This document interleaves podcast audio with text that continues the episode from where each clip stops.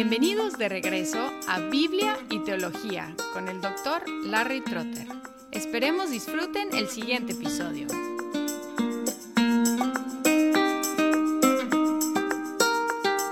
Ahora nos encontramos en la quinta sección de la Confesión de Fe de Westminster, que sobre los privilegios y las responsabilidades de los creyentes. Y esta sección, desde el capítulo 19 hasta el capítulo 24, cubre muchos diferentes temas, pero tiene que ver con esta cosa de la vida de los creyentes, empezando en el 19 con la ley de Dios. Y es interesante que explica la condición del pacto de obras bajo el rubro de la ley. Explica en el primer párrafo que Adán estuvo bajo un pacto de obras, obligándolo a la obediencia y prometiendo vida si cumpliera perfectamente con la ley, y amenazando muerte si no la cumpliera. Y en el segundo párrafo dice, esta ley después de la caída de Adán continuaba siendo una regla perfecta de rectitud, y como tal fue dada por Dios en el monte Sinaí en diez mandamientos y escrita en dos tablas. Esto es muy interesante porque ya ha identificado el pacto con Moisés como parte del pacto de gracia, pero aquí está diciendo que comparte también con el pacto de obras, el hecho de que sigue promulgando una ley que es norma de vida, llamando este aspecto de la ley la ley moral.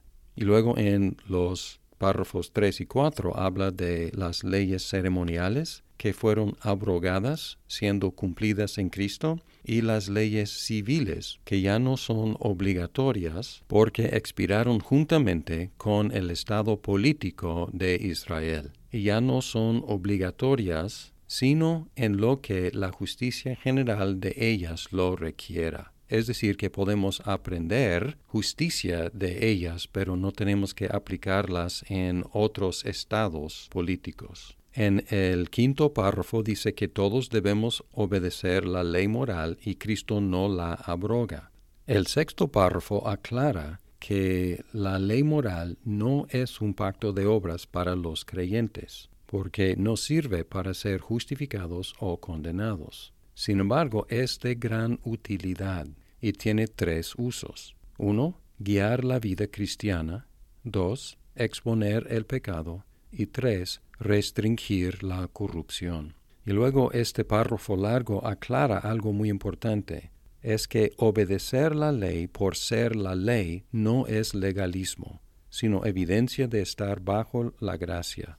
La última frase dice, así que si un hombre hace lo bueno y deja de hacer lo malo porque la ley le manda aquello y le prohíbe esto, no es evidencia de que esté bajo la ley, sino bajo la gracia.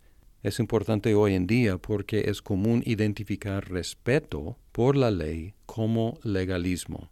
El último párrafo 7 dice, los usos de la ley ya mencionados no son contrarios a la gracia del Evangelio, sino que concuerdan armoniosamente con él. El Espíritu de Cristo subyuga y capacita la voluntad del hombre para que haga alegre y voluntariamente lo que requiere la voluntad de Dios revelada en la ley. Y luego, justo después de hablar de la ley, habla de la libertad cristiana en el capítulo 20. Y en el primer párrafo da una lista de cosas que nos esclavizaban anteriormente y dice que estamos libres de esas cosas. El pecado, la ira de Dios, la maldición de la ley moral, el presente siglo malo, la servidumbre de Satanás, el dominio del pecado, el mal de las aflicciones, el aguijón de la muerte, la victoria del sepulcro, la condenación eterna y luego enfatiza positivamente que tenemos libre acceso a Dios y la capacidad de rendir obediencia a Él, una libertad que es mayor en cuanto al acceso a Dios que lo que disfrutaban en el Antiguo Testamento. Luego el segundo párrafo está en contra de la fe implícita de Roma, que obliga a los creyentes romanos a creer todo lo que la Iglesia diga, y aquí afirma que solo Dios es Señor de la conciencia. Y luego, para dar equilibrio, el párrafo 3 dice que la libertad no es libertinaje, sino libertad para servir a Dios. Y además aclara en el cuarto párrafo que la libertad no quiere decir impunidad, porque las ofensas están sujetas a disciplina eclesiástica. En otras palabras, un cristiano no puede decir estoy libre para pecar o estoy libre de la disciplina eclesiástica por la libertad de conciencia. El capítulo 21 se enfoca en la adoración religiosa y el día de reposo, empezando con la luz de la naturaleza que nos enseña a los seres humanos que debemos adorar a Dios. Pero solo la Biblia revela la manera aceptable de hacerlo. Y aquí entra lo que se llama el principio regulativo de adoración. Solo Dios determina cómo debemos adorarlo. El segundo párrafo dice que debemos adorar al Dios Trino por medio de Cristo y solo por medio de Cristo. Y luego el párrafo 3 ofrece algunas normas para la oración, la última dirigida al uso de latín, diciendo si se hace oralmente con una lengua conocida, originalmente pensando en el uso del latín, pero teniendo aplicación moderna a otras lenguas no conocidas. El cuarto párrafo dice que debemos orar por cosas que la Biblia afirma como lícitas, no por cualquier cosa. Y luego en el quinto párrafo tenemos una lista de elementos ordinarios y otra lista de elementos ocasionales de la adoración. Entre los elementos ordinarios están la lectura de las escrituras, la sólida predicación, el escuchar la palabra predicada, el cantar salmos, la debida administración y la recepción digna de los sacramentos. Y además de estos elementos ordinarios menciona los juramentos religiosos, los votos, los ayunos solemnes y las acciones de gracias en ocasiones especiales. El sexto párrafo menciona tres contextos de adoración, en privado, en familia y en público. Y luego el séptimo párrafo contiene la teología de la transferencia del día sabático de sábado a domingo, diciendo que desde el principio del mundo hasta la resurrección de Cristo fue el último día de la semana y desde la resurrección de Cristo fue cambiado al primer día de la semana. Y ahora se llama también el día del Señor y que debe ser perpetuado hasta el fin del mundo como el día de reposo cristiano. Y luego en el octavo párrafo dice muy prácticamente que debemos ordenar los otros días para estar libres el domingo de ocupaciones cotidianas. Este párrafo tiene consejo muy práctico y muy necesario porque frecuentemente los cristianos pueden encontrar causas por no reunirse que son muy evitables. Y ahora aún más con el acceso a cultos de adoración por medio del Internet. Habla de la debida preparación de su corazón y arreglados con anticipación todos sus asuntos ordinarios. Sería excelente que todos practicáramos eso, con una anticipación y adecuada preparación para reunirnos con el pueblo de Dios en el día del Señor. El capítulo 22 es sobre los juramentos y los votos lícitos y define el juramento como promesa hecha en una ocasión solemne en el nombre de Dios para cumplir algo dentro de la capacidad de uno y de acuerdo con la palabra de Dios, los primeros cuatro párrafos. Y luego los párrafos 6 y 7 definen el voto como una promesa hecha directamente a Dios para cumplir con algo dentro de la capacidad de uno y de acuerdo con la palabra de Dios. Y en el séptimo párrafo rechaza explícitamente los votos monásticos por ser promesas imposibles de cumplir en muchos casos y no de acuerdo con la palabra de Dios. Luego sigue el capítulo 23 sobre el magistrado civil enseñando en el primer párrafo que Dios ha instituido el gobierno civil con poder letal para la defensa de los que hacen bien y el castigo de los que hacen mal. Y contra algunos anabaptistas afirma que los cristianos pueden desempeñar cargos civiles y hacer guerras justas y necesarias, aquí siguiendo a Agustín su idea de guerra justa.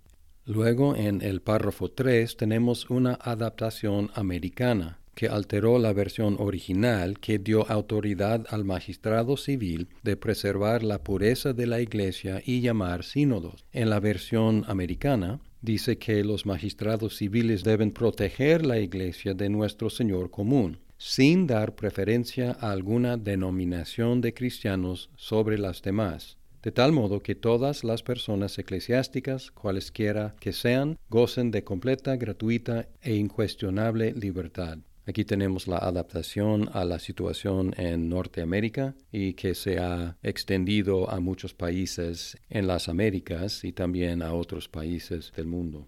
Luego, el cuarto párrafo dice que los cristianos tenemos una obligación para con los magistrados, que es honrarlos y proveer por su mantenimiento por medio de impuestos, sean cristianos o no los magistrados. Y también aquí rechaza explícitamente el poder terrenal del Papa sobre los magistrados. El último capítulo de esta sección es sobre el matrimonio y el divorcio.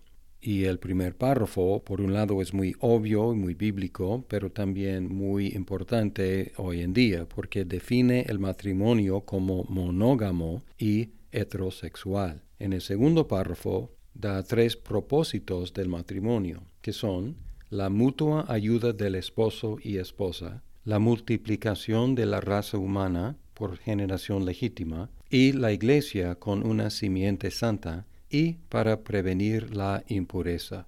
En el tercer párrafo dice que el matrimonio es voluntario, pero los cristianos reformados deben casarse entre ellos. Y dice que no deben casarse con los incrédulos, papistas u otros idólatras, ni deben los que son piadosos unirse en yugo desigual, casándose con los que notoriamente son perversos en sus vidas o que sostienen herejías detestables. Aquí unos consejos muy prácticos. En el cuarto párrafo dice que no se puede casar dentro de los límites de consanguinidad, relaciones biológicas o afinidad, relaciones legales, prohibidas en la Biblia. En el quinto párrafo dice que el adulterio o la fornicación es causa de anular un compromiso y el adulterio para disolver el matrimonio.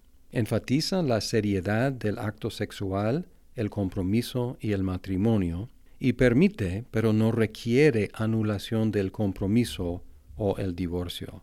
Dice el adulterio o la fornicación cometidos después del compromiso, siendo descubiertos antes del casamiento, dan ocasión justa a la parte inocente para anular aquel compromiso. En caso del adulterio después del matrimonio, es lícito para la parte inocente promover su divorcio, y después de éste puede casarse con otra persona como si la parte ofensora hubiera muerto aquí enseñando que el divorcio legítimo deja libre a la parte inocente, no habla de la parte culpable. Pero luego muy sabiamente dice que no hay que buscar pretextos por divorciarse y dice que solamente dos causas pueden legítimamente disolver un matrimonio, además de la obvia que es la muerte. Y las dos causas son el adulterio y la deserción obstinada. Dice, aunque la corrupción del hombre sea tal que le haga estudiar argumentos para separar indebidamente a los que Dios ha unido en matrimonio, sin embargo, nada sino el adulterio o la deserción obstinada que no puede ser remediada ni por la Iglesia ni por el magistrado civil, es causa suficiente para disolver los lazos del matrimonio. En este caso, debe observarse un procedimiento público y ordenado, y las personas involucradas en él no deben ser dejadas, en su caso, a su propia voluntad y discreción aquí requiriendo que la Iglesia y el magistrado civil se involucren y que sea un procedimiento público y ordenado.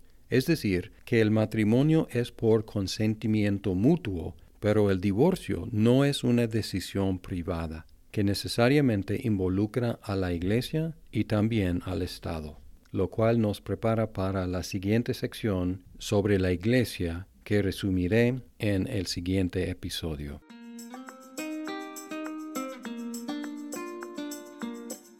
Muchas gracias por escuchar este episodio. Si estás disfrutando Biblia y teología, por favor compártelo con tus amigos. Hasta pronto.